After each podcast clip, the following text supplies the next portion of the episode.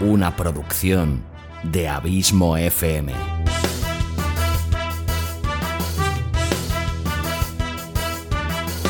¿Quieres disfrutar de tu tiempo libre escuchando grandes historias, audiolibros y relatos? Un podcast literalmente literario.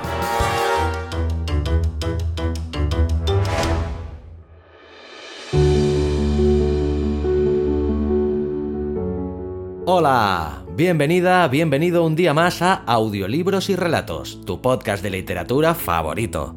O eso espero. Capítulo 30 de esta cuarta temporada y número 138 en total. Hoy vuelve a tocar un autor que te he traído hace poco, pero del que no pudiste disfrutar de su relato íntegro, pues pertenecía a los recién inaugurados capítulos de pago. Se trata, evidentemente, de Sir Arthur Conan Doyle. Y ya que te he nombrado los capítulos de pago, déjame que te recuerde que se trata de una colección de Sherlock Holmes que constará de 8 capítulos y que los puedes comprar en la web de Abismo FM, de manera individual, a un euro y medio por capítulo o comprando la colección íntegra por anticipado. De esta forma, recibirás un interesante descuento. Encontrarás un banner en la home de la web que te llevará a dichos capítulos de pago o puedes ir directamente a la página específica www.abismofm.com barra colecciones. Y el autor que hoy te traigo, pues como bien has podido leer en el título del capítulo, es Arthur Ignatius Conan Doyle, más conocido como Arthur Conan Doyle, que nació en Edimburgo el 22 de mayo de 1859 y murió en Crowborough el 7 de julio de 1930. Fue un escritor y médico británico de familia escocesa y fue un autor realmente muy prolífico cuya obra incluye relatos tanto de ciencia ficción como novela histórica, teatro e incluso poesía. Estudió en las universidades de Stonehurst y de Edimburgo, donde concluyó la carrera de medicina. Entre 1882 y 1890 ejerció como médico en Southsea, Inglaterra. Para redondear sus magros ingresos publicó una novela de intriga, Estudio en Escarlata, que se convertiría en el primero de los 68 relatos en los que aparece uno de los detectives literarios más famosos de todos los tiempos, Sherlock Holmes.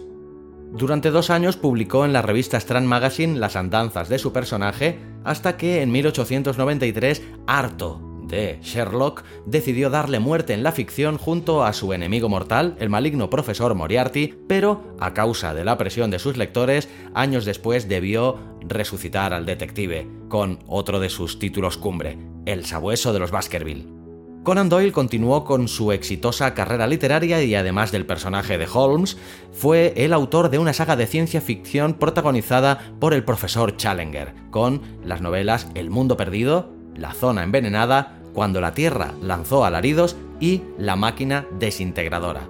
Doyle también cultivó la novela histórica con obras como La Compañía Blanca o El Brigadier Gerard. Y el relato que hoy te traigo se titula La Catacumba Nueva. En este cuento de terror, el autor escocés se nos revela como un consumado maestro en el arte de contar historias en las que la intriga se asocia con el estremecimiento del miedo y la sorpresa de lo insólito, manteniendo hipnotizada la atención del lector. Aquí se reúnen dos enemigos, Kennedy y Burger, quienes comparten el severo pasatiempo del estudio y cierto afecto por las catacumbas. Pero les une otro vínculo que puede incluso ser mucho más estrecho, una mujer. Estos dos arqueólogos rivales visitan en Roma una catacumba nueva que ha descubierto el primero de ellos. En el interior de la catacumba acontece un extraño suceso de final inesperado que deberás descubrir escuchando el relato. Espero que sea de tu agrado. Gracias como siempre por tu fidelidad, tu constante apoyo y por hacerme sentir tan feliz sabiendo que este podcast te gusta, te acompaña y te sirve de entretenimiento. Te espero aquí la semana que viene con un nuevo capítulo en el que te presentaré la nueva colección de audiorelatos premium de Abismo FM, que sé que a muchos de vosotros os va a encantar, pues ya os habéis encargado de hacérmelo saber. La colección de La Dimensión Desconocida, o lo que es lo mismo, la colección de Twilight Zone. Larga vida al podcasting y larga vida a la audioliteratura.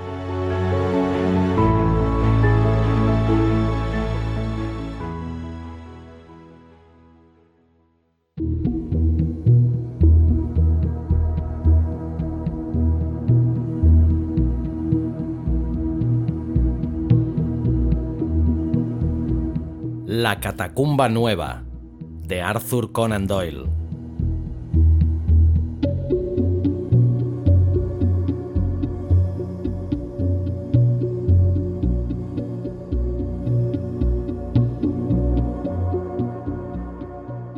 Escuche, Burger, yo quisiera que usted tuviera confianza en mí, dijo Kennedy. Los dos célebres estudiosos que se especializaban en las ruinas romanas estaban sentados a solas en la confortable habitación de Kennedy, cuyas ventanas daban al corso.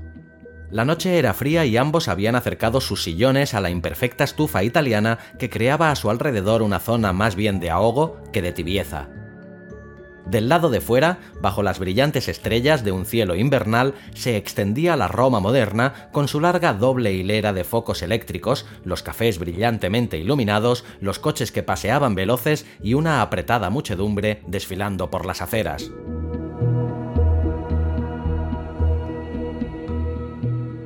Pero dentro, en el interior de aquella habitación suntuosa del rico y joven arqueólogo inglés, no se veía otra cosa que la Roma antigua. Frisos rajados y gastados por el tiempo colgaban de las paredes y desde los ángulos asomaban los antiguos bustos grises de senadores y guerreros con sus cabezas de luchadores y sus rostros duros y crueles.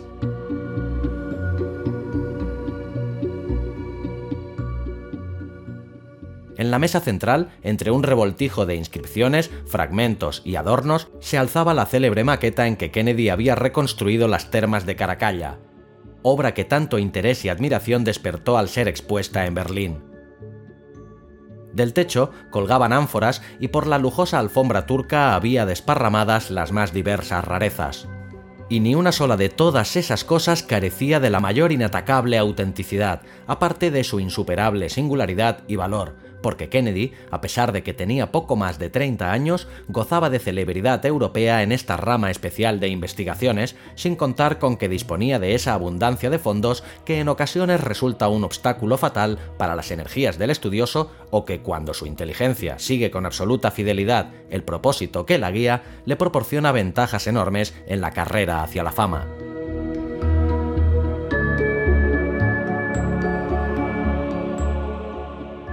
El capricho y el placer habían apartado frecuentemente a Kennedy de sus estudios, pero su inteligencia era agresiva y capaz de esfuerzos largos y concentrados, que terminaban en vivas reacciones de laxitud sensual. Su hermoso rostro de frente alta y blanca, su nariz agresiva y su boca algo blanda y sensual constituían un índice justo de aquella transacción a que la energía y la debilidad habían llegado dentro de su persona. Su acompañante, Julius Burger, era hombre de un tipo muy distinto. Llevaba en sus venas una mezcla curiosa de sangre. El padre era alemán y la madre italiana y le transmitieron las cualidades de solidez propias del norte, junto con un mayor atractivo y simpatía característicos del sur.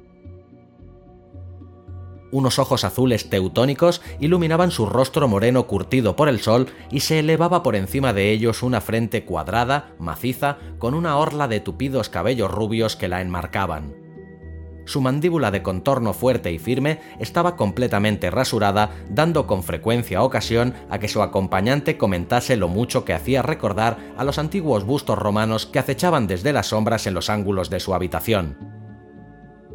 Bajo su dura energía de alemán se percibía siempre un asomo de sutileza italiana, pero su sonrisa era tan honrada y su mirada tan franca que todos comprendían que aquello era solo un índice de su ascendencia, sin proyección real sobre su carácter.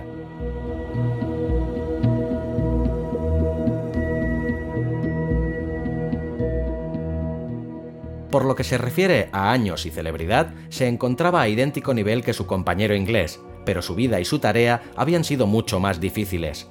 Llegado 12 años antes a Roma como estudiante pobre, vivió desde entonces de pequeñas becas que la Universidad de Bonn le otorgaba para sus estudios. Lenta, dolorosamente y con tenacidad porfiada y extraordinaria, guiado por una sola idea, había escalado peldaño a peldaño la escalera de la fama, llegando a ser miembro de la Academia de Berlín, y tenía en la actualidad toda clase de razones para esperar verse pronto elevado a la cátedra de la más importante de las universidades alemanas.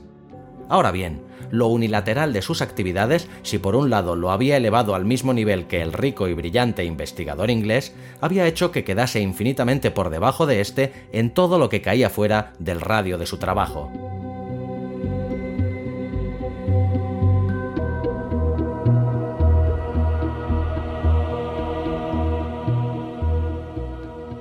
Burger no dispuso nunca en sus estudios de un paréntesis que le permitiese cultivar el trato social. Únicamente cuando hablaba de temas que caían dentro de su especialidad, el rostro de Burger adquiría vida y expresión. En los demás momentos permanecía silencioso y molesto, con excesiva conciencia de sus propias limitaciones en otros temas más generales, y sentía impaciencia ante la cháchara sin importancia, que es un refugio convencional para todas aquellas personas que no tienen ninguna idea propia que expresar. A pesar de todo eso, Kennedy y Burger mantuvieron trato por espacio de algunos años y al parecer ese trato maduró poco a poco hasta convertirse en una amistad de los dos rivales de personalidad tan diferente. La base y el arranque de esa situación residían en que tanto el uno como el otro eran, dentro de su especialidad, los únicos de la generación joven con saber y entusiasmo suficientes para valorarse mutuamente. Su interés y sus actividades comunes los habían puesto en contacto y ambos habían sentido la mutua atracción de su propio saber. Este hecho se había ido luego completando con otros detalles. A Kennedy le divertían la franqueza y la sencillez de su rival, y Burger, en cambio, se había sentido fascinado por la brillantez y vivacidad que habían convertido a Kennedy en uno de los hombres más populares entre la alta sociedad romana.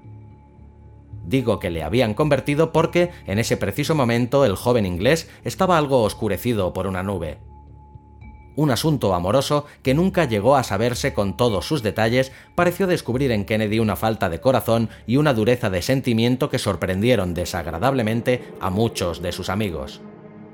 Ahora bien, dentro de los círculos de estudiosos y de artistas solterones en los que el inglés prefería desplazarse, no existía sobre estos asuntos un código de honor muy severo y aunque más de una cabeza se moviese con expresión de desagrado o más de unos hombros se encogiesen al referirse a la fuga de dos y al regreso de uno solo, el sentimiento general era probablemente de simple curiosidad y quizá de envidia, más bien que de censura. Escuche, Burger, yo querría que usted tuviese confianza en mí, dijo Kennedy mirando con dura expresión el plácido semblante de su compañero. Al decir estas palabras con un vaivén de su mano, señaló hacia una alfombra extendida en el suelo.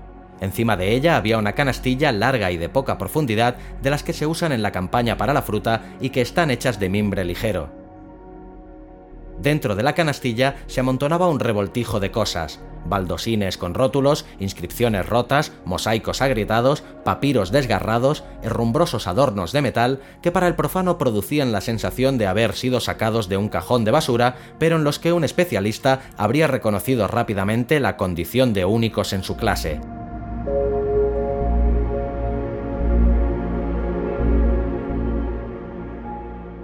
Aquel montón de objetos variados contenidos en la canastilla de mimbre proporcionaba justo uno de los eslabones que faltaban en la cadena del desenvolvimiento social y ya he sabido que los estudiosos sienten vivísimo interés por esa clase de eslabones perdidos. Quien los había traído era el alemán y el inglés los contemplaba con ojos de hambriento. Mientras Burger encendía con lentitud un cigarro, Kennedy prosiguió. Yo no quiero inmiscuirme en este hallazgo suyo, pero sí que me agradaría oírle hablar sobre él. Se trata evidentemente de un descubrimiento de máxima importancia. Estas inscripciones producirán sensación por toda Europa. Por cada uno de los objetos que hay aquí se encuentran allí millones, dijo el alemán abundan tanto que darían materia para que una docena de sabios dedicasen toda su vida a su estudio y se crearan así una reputación tan sólida como el castillo de San Angelo. Kennedy permaneció meditando con la frente contraída y los dedos jugueteando en su largo y rubio bigote. Por último, dijo, Burger, usted mismo se ha delatado. Esas palabras suyas solo pueden referirse a una cosa. Usted ha descubierto una catacumba nueva. No he dudado ni por un momento de que usted llegaría a esa conclusión examinando estos objetos. Desde luego, parecían apuntar en ese sentido, pero sus últimas observaciones me dieron la certidumbre. No existe lugar, como no sea una catacumba, que pueda contener una reserva de reliquias tan enorme como la que usted describe. Así es. La cosa no tiene misterio. En efecto, he descubierto una catacumba nueva. ¿Dónde? Ese es mi secreto, querido Kennedy. Basta decir que su situación es tal que no existe una probabilidad entre un millón de que alguien la descubra. Pertenece a una época distinta de todas las catacumbas conocidas y estuvo reservada a los enterramientos de cristianos de elevada condición y por eso los restos y las reliquias son completamente distintos de todo lo que se conoce hasta ahora. Si yo ignorara su saber y su energía, no vacilaría, amigo mío, en contárselo todo bajo juramento de guardar secreto pero tal como están las cosas no tengo más remedio que preparar mi propio informe sobre la materia antes de exponerme a una competencia tan formidable. Kennedy amaba su especialidad con un amor que llegaba casi a la monomanía, con un amor al que se mantenía fiel en medio de todas las distracciones que se le brindan a un joven rico y disoluto. Era ambicioso, pero su ambición resultaba cosa secundaria, frente al simple gozo abstracto y al interés en todo aquello que guardaba relación con la vida y la historia antigua de Roma. Anhelaba ya el ver con sus propios ojos este nuevo mundo subterráneo que su compañero había descubierto, y dijo con vivacidad, Escuche, Burger, le aseguro que puede tener en mí la más absoluta confianza en este asunto. Nada será capaz de inducirme a poner por escrito cosa alguna de cuanto vean mis ojos hasta que usted me autorice de una manera explícita. Comprendo perfectamente su estado de ánimo y me parece muy natural, pero nada puede temer realmente de mí. En cambio, si usted no me explica el asunto, estoy seguro de que realizaré investigaciones sistemáticas al respecto y de que sin la menor duda llegaré a descubrirlo. Como es natural, si tal cosa ocurriese y no estando sujeto a compromiso alguno con usted, haría de mi descubrimiento el uso que bien me pareciera. Burger contemplaba reflexivo y sonriente su cigarro y le contestó, Amigo Kennedy, he podido comprobar que cuando me hacen falta datos sobre algún problema, no siempre se muestra usted dispuesto a proporcionármelos. ¿Cuándo me ha planteado alguna pregunta a la que yo no haya contestado? Recuerde, por ejemplo, cómo le proporcioné los materiales para su monografía referente al templo de las Vestales. Bien, pero se trataba de un tema de poca importancia. No estoy seguro de que usted me contestase si yo le hiciera alguna pregunta sobre asuntos íntimos. Esta catacumba nueva es para mí un asunto de la máxima intimidad, y a cambio tengo yo derecho a esperar que usted me dé alguna prueba de confianza.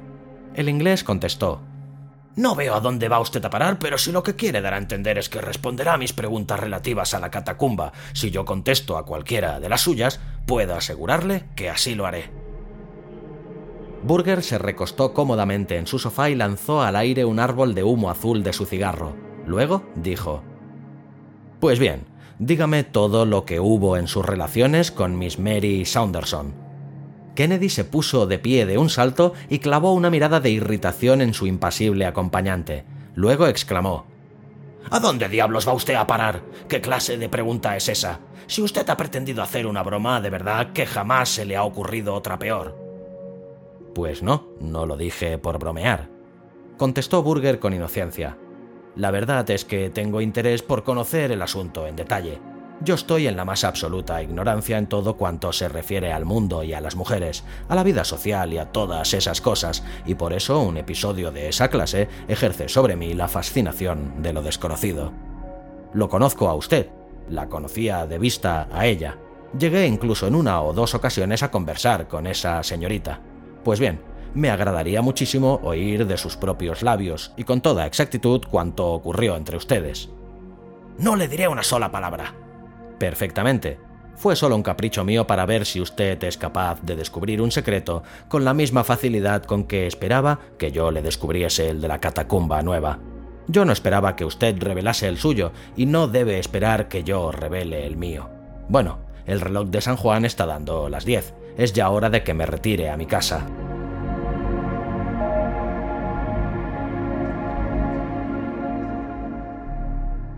No, Burger, eh, espere un poco exclamó Kennedy.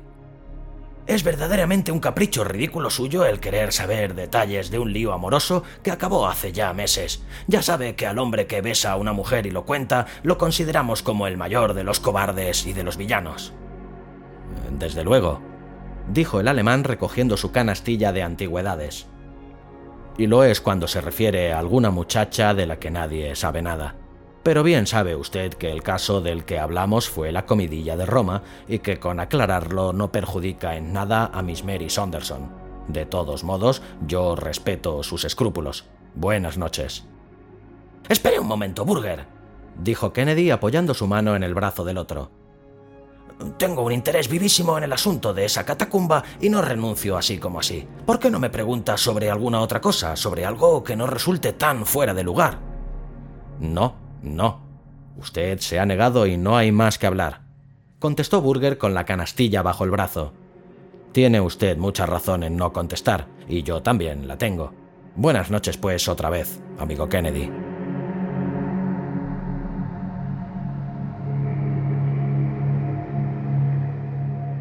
El inglés vio como Burger cruzaba la habitación, pero hasta que el alemán no tuvo la mano en el picaporte, no le gritó con el acento de quien se decide de pronto a sacar el mejor partido de algo que no puede evitar.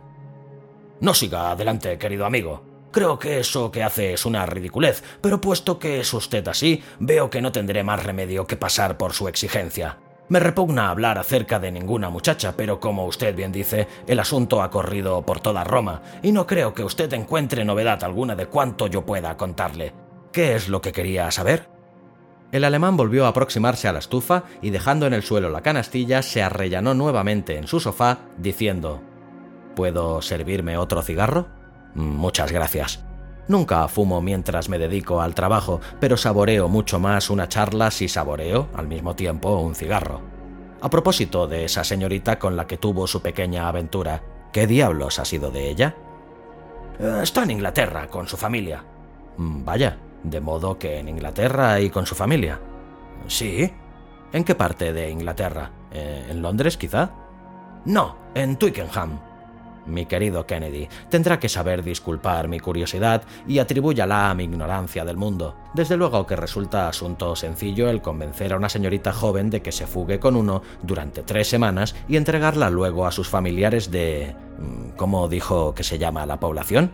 Twickenham.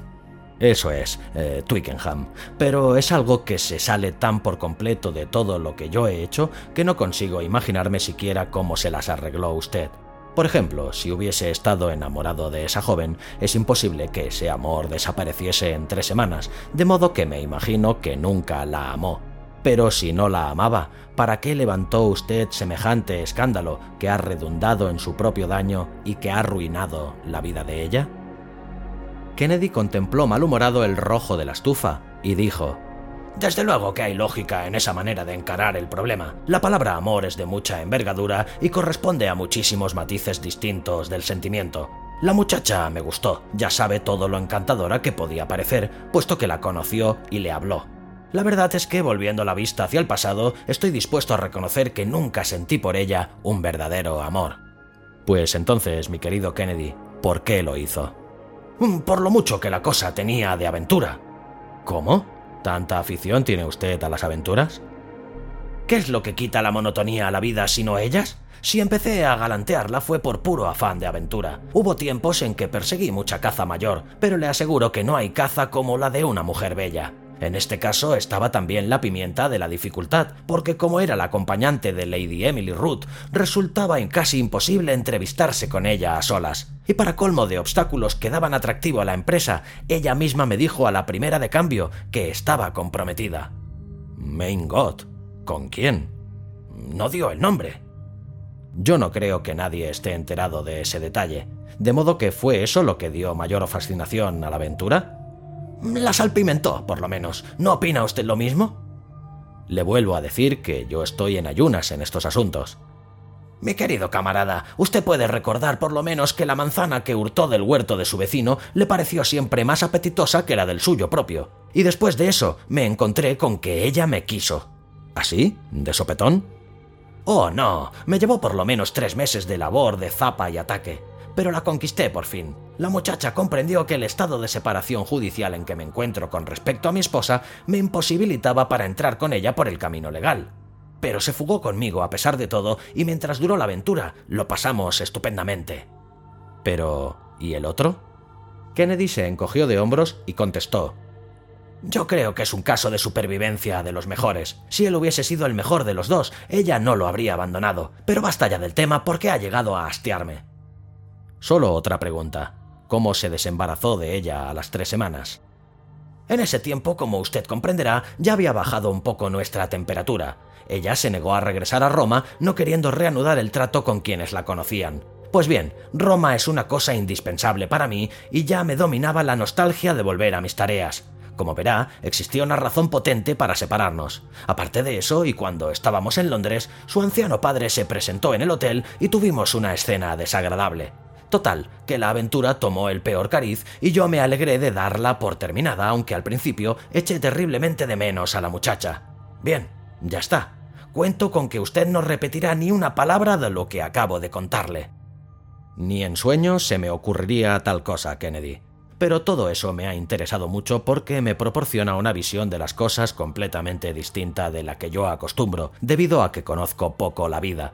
Y después de eso, querrá que yo le hable de mi catacumba nueva. No merece la pena de que yo trate de describírsela, porque con mis datos verbales jamás llegaría usted a encontrarla. Lo único que viene al caso es que le lleve a ella.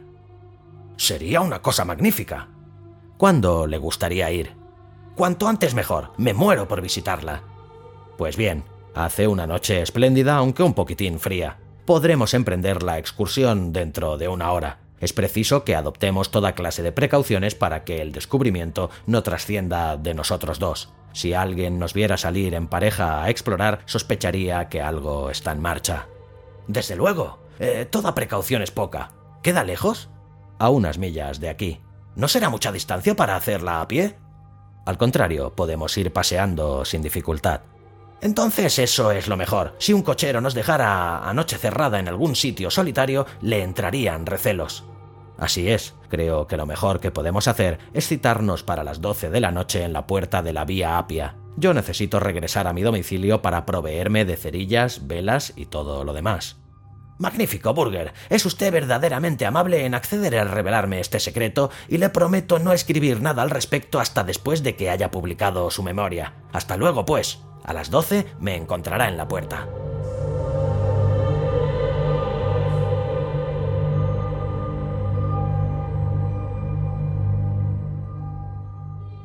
Cuando Burger, embozado en un capote de estilo italiano y con una linterna colgando de su mano derecha, llegó al lugar de la cita, vibraban por la fría y clara atmósfera de la noche las notas musicales de las campanas de aquella ciudad de los mil relojes.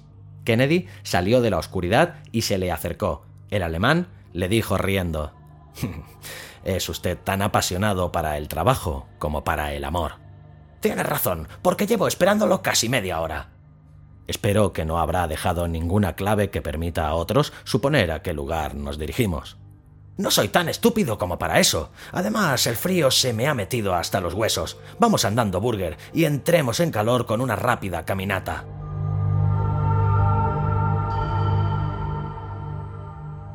Las pisadas de ambos resonaban ágiles sobre el tosco pavimento de piedra de la lamentable vía, único resto que queda de la carretera más célebre del mundo no tuvieron mayores encuentros que el de un par de campesinos que marchaban de la taberna a su casa y algunos carros de otros que llevaban sus productos al mercado de Roma. Avanzaron pues con rapidez por entre las tumbas colosales que asomaban de entre la oscuridad a uno y otro lado. Cuando llegaron a las catacumbas de San Calixto y vieron alzarse frente a ellos sobre el telón de fondo de la luna naciente el gran bastión circular de Cecilia Metella, se detuvo Burger llevándose la mano a un costado. Sus piernas son más largas que las mías y está más acostumbrado a caminar. Dijo riéndose. Me parece que el sitio en que tenemos que desviarnos queda por aquí. Sí, en efecto, hay que doblar la esquina de esa tratoría. El sendero que sigue es muy estrecho, de manera que quizás sea preferible que yo marche adelante. Había encendido su linterna, alumbrados por su luz, pudieron seguir por una huella angosta y tortuosa que serpenteaba por las tierras pantanosas de la campaña. El enorme acueducto de Roma se alargaba igual que un gusano monstruoso por el claro de luna y su camino pasaba por debajo de uno de los descomunales arcos, dejando a un lado la circunferencia del muro de ladrillos en ruinas de un viejo anfiteatro.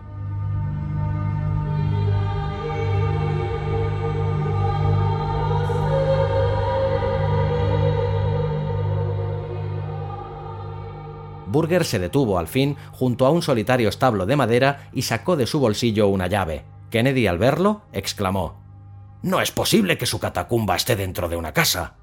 La entrada sí que lo está. Eso es precisamente lo que evita el peligro de que nadie la descubra. ¿Está enterado el propietario?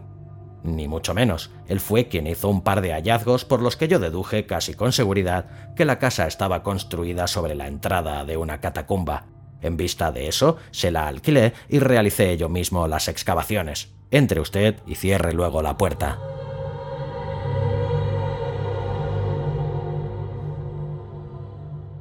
Era una construcción larga y vacía con los pesebres de las vacas a lo largo de una de las paredes. Burger depositó su linterna en el suelo y la tapó con su gabán, salvo en un solo sentido, diciendo Podría llamar la atención si alguien viese luz en un lugar abandonado como este. Ayúdeme a levantar esta plataforma de tablas.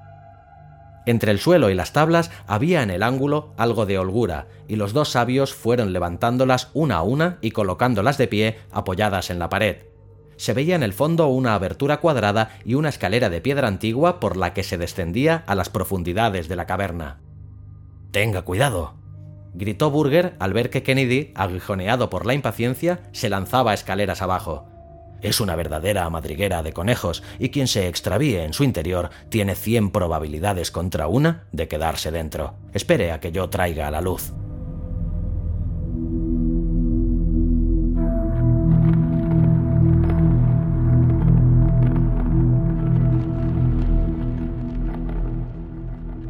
Si tan complicada es, ¿cómo se las arregla para orientarse?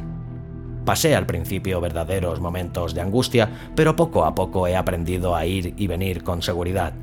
Las galerías están construidas con cierto sistema, pero una persona desorientada y sin luz no sabría salir. Aún ahora llevo mis prevenciones hasta el punto de que cuando me adentro mucho voy soltando un rollo de cable fino. Usted mismo puede ver desde donde está que la cosa es complicada. Pues bien, cada uno de esos pasillos se divide y subdivide en una docena más antes de las próximas 100 yardas. Habían bajado unos 20 pies desde el nivel de los establos y se encontraban dentro de una cámara cuadrada excavada en la blanda piedra caliza. La linterna proyectaba sobre las agrietadas paredes una luz oscilante, intensa en el suelo y débil en lo alto. De este centro común irradiaban negras bocas en todas las direcciones. Burger dijo, Sígame de cerca, amigo mío. No se entretenga mirando nada de lo que se ofrece en nuestro camino, porque en el sitio al que lo conduzco encontrará todo lo que por aquí pueda ver y otras muchas cosas. Ahorraremos tiempo marchando allí directamente. Avanzó Burger con resolución por uno de los pasillos y detrás de él Kennedy pisándole los talones. De trecho en trecho, el pasillo se bifurcaba, pero era evidente que Burger seguía algún propio sistema suyo de señales secretas porque nunca se detenía ni dudaba. Por todas partes, a lo largo de las paredes, los cristianos de la antigua Roma yacían en huecos que recordaban las literas de un buque de emigrantes. La amarilla luz se proyectaba vacilante sobre los arrugados rasgos faciales de las momias, resbalando sobre las redondeces de los cráneos y de las canillas, largas y blancas, de los brazos cruzados sobre los descarnados pechos. Kennedy miraba con ojos ansiosos, sin dejar de avanzar, las inscripciones, los vasos funerarios, las pinturas, las ropas y los utensilios que seguían en el mismo sitio en que los colocaron manos piadosas muchos siglos antes.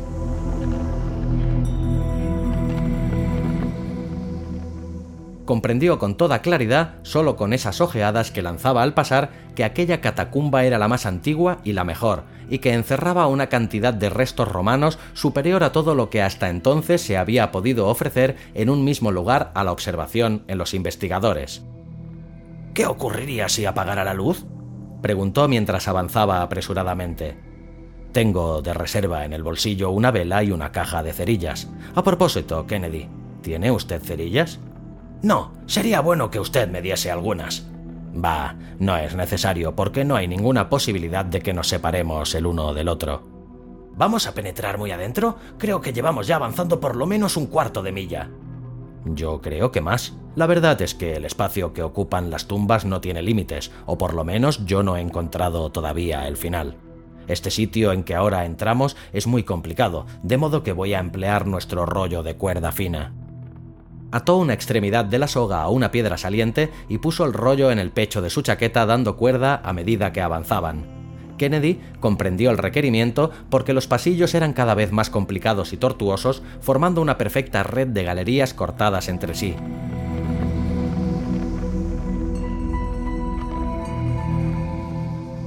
Desembocaron por fin en un amplio salón circular en el que se veía un pedestal cuadrado de toba recubierta en la parte superior con una losa de mármol. Burger hizo balancear su linterna sobre la superficie marmórea y Kennedy exclamó como en un éxtasis. Por Júpiter, este es un altar cristiano, probablemente el más antiguo de cuantos existen. He aquí, grabada en un ángulo, la crucecita de la consagración. Este salón circular sirvió sin duda de iglesia. Exactamente, dijo Burger. Si yo dispusiera de más tiempo, me gustaría enseñarle todos los cuerpos enterrados en los nichos de estas paredes, porque son los primeros papas y obispos de la Iglesia, y fueron enterrados con sus mitras, báculos y todas sus insignias canónicas. Acérquese a mirar ese que hay allí. Kennedy cruzó el salón y se quedó contemplando la fantasmal cabeza que quedaba muy holgada dentro de la mitra hecha jirones y comida por la polilla. Esto es interesantísimo, exclamó y pareció que su voz resonaba con fuerza en la concavidad de la bóveda. En lo que a mí concierne es algo único. Acérquese con la linterna Burger porque quiero examinar todos estos nichos. Pero el alemán se había alejado hasta el lado contrario de aquel salón y estaba de pie en el centro de un círculo de luz. ¿Sabe usted la cantidad de vueltas y más vueltas equivocadas que hay desde aquí hasta las escaleras? preguntó son más de 2.000. Sin duda, los cristianos recurrieron a este sistema como medio de protección. Hay 2.000 probabilidades contra una de que, incluso disponiendo de una luz, consiga una persona salir de aquí. Pero si tuviese que hacerlo moviéndose entre tinieblas, le resultaría muchísimo más difícil. Así lo creo también. Además, estas tinieblas son cosa de espanto. En una ocasión quise hacer un experimento para comprobarlo. Vamos a repetirlo ahora. Burger se inclinó hacia la linterna y un instante después Kennedy sintió como una mano invisible le oprimía con gran fuerza los dos ojos. Hasta entonces no había sabido lo que era oscuridad. Esta de ahora parecía oprimirlo y aplastarlo. Era un obstáculo sólido, cuyo contacto evitaba el avance del cuerpo. Kennedy alargó las manos como para empujar lejos de él las tinieblas y dijo Basta ya, Burger. Encienda otra vez la luz pero su compañero rompió a reír y dentro de aquella habitación circular la risa parecía proceder de todas partes al mismo tiempo. El alemán dijo después, Amigo Kennedy, parece que se siente usted inquieto. Venga ya, hombre, encienda la luz. exclamó Kennedy con impaciencia. Es una cosa extraña, Kennedy, pero yo sería incapaz de decir en qué dirección se encuentra usted guiándome por la voz. ¿Podría usted decir dónde me encuentro yo? No, porque parece estar en todas partes. Si no fuese por esta cuerdecita que tengo en mi mano, yo no tendría la menor idea del camino que debo seguir. Lo supongo. Encienda una luz, hombre, y dejémonos ya de tonterías. Pues bien, Kennedy, tengo entendido que hay dos cosas a las que es usted muy aficionado. Una de ellas es la aventura, y la otra el que tenga obstáculos que vencer. En este caso, la aventura ha de consistir en que usted se las arregle para salir de esta catacumba. El obstáculo consistirá en las tinieblas y en los dos mil ángulos equivocados que hacen difícil esa empresa. Pero no necesita darse prisa porque dispone de tiempo en abundancia. Cuando haga un alto de cuando en cuando para descansar, me agradaría que usted se acordase precisamente de Miss Mary Saunderson y que reflexionara en si se portó usted con ella con toda decencia. ¿A dónde va usted a parar con esto, maldito demonio? Bramó Kennedy. Había empezado a correr de un lado a otro, moviéndose en pequeños círculos y aferrándose con ambas manos a la sólida oscuridad. Adiós, dijo la voz burlona ya desde alguna distancia. Kennedy, basándome en su misma exposición del asunto, la verdad es que no creo que usted hizo lo que debía en lo relativo a esa muchacha. Sin embargo, hay un pequeño detalle que usted por lo visto no conoce y que yo estoy en condiciones de proporcionárselo. Miss Saunderson estaba comprometida para casarse con un pobre diablo, con un desgarbado investigador que se llamaba Julius Burger.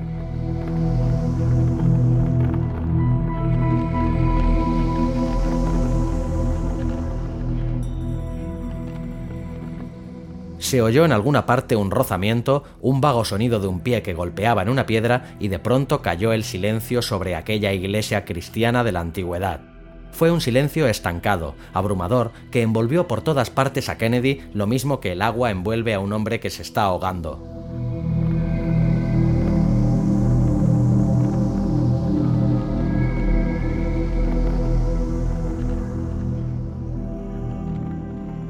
Unos dos meses después corrió por toda la prensa europea el siguiente relato.